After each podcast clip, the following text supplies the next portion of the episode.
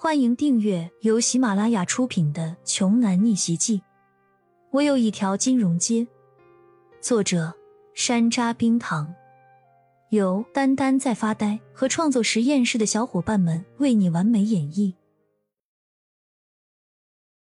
第一百八十章，蒋秋离开后，办公室里就只剩下陆源和洪宽二人。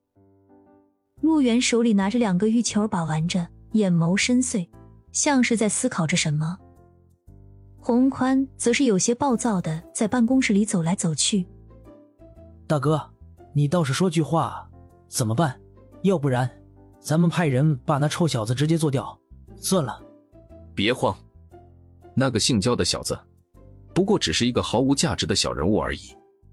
咱们的目标是林老头带来的那些钱。我听林老头说，这次资金很足，有上百亿。什么？上百亿？真有这么多吗？那我们能从中吃扣多少？洪宽一听这么多钱，全身上下的血管似乎都在沸腾了。对于他们来说，吞掉其中的二十亿很容易，方法也很多。给工人们少算点工钱，采购一些低端的材料一次充好，找一些连带公司进行项目合作转账套现，再拖欠一些工程尾款之类的等等。反正。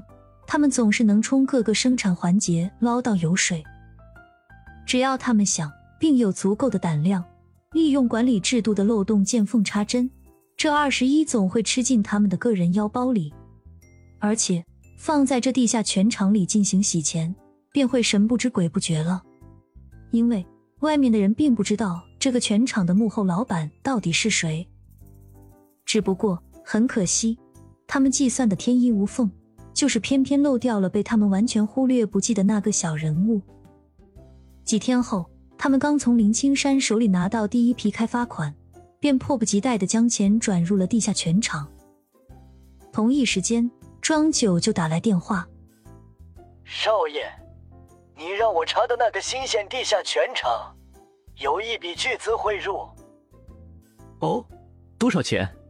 骄阳一边翻阅着林青山送来的企划书。一边问道，庄九回答：“二十亿，而且我们还查到，这家全厂的幕后老板就是陆源和洪宽。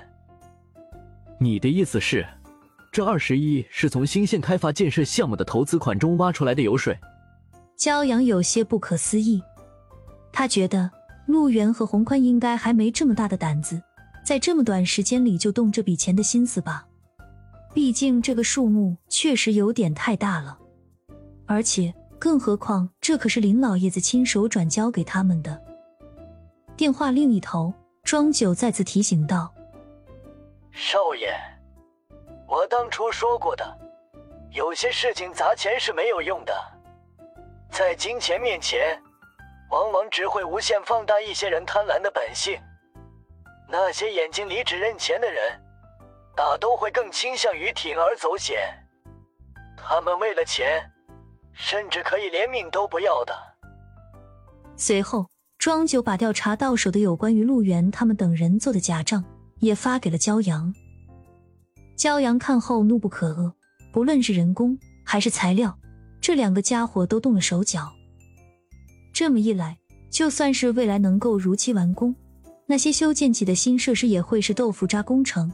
经不起风吹雨打、地质灾害等，自己一口气投了这么多钱，费尽心思做了一个那么宏伟的城市规划，绝不能让这群胃口大开的混蛋中饱私囊，如此轻易的就给挥霍掉了。挂断庄九的电话之后，焦阳怒气冲冲的找到了林青山，然后把账目扔给了对方。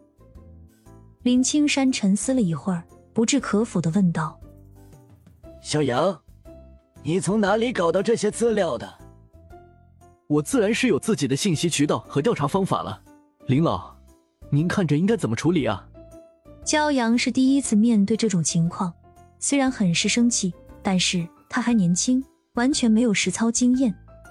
而且此前他也和林青山说好了的，他这一次只负责资金投入，具体操作细节都交由林青山全权把控。所以。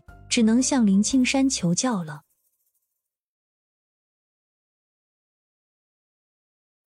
本集播讲完毕想听更多精彩内容欢迎关注丹丹在发呆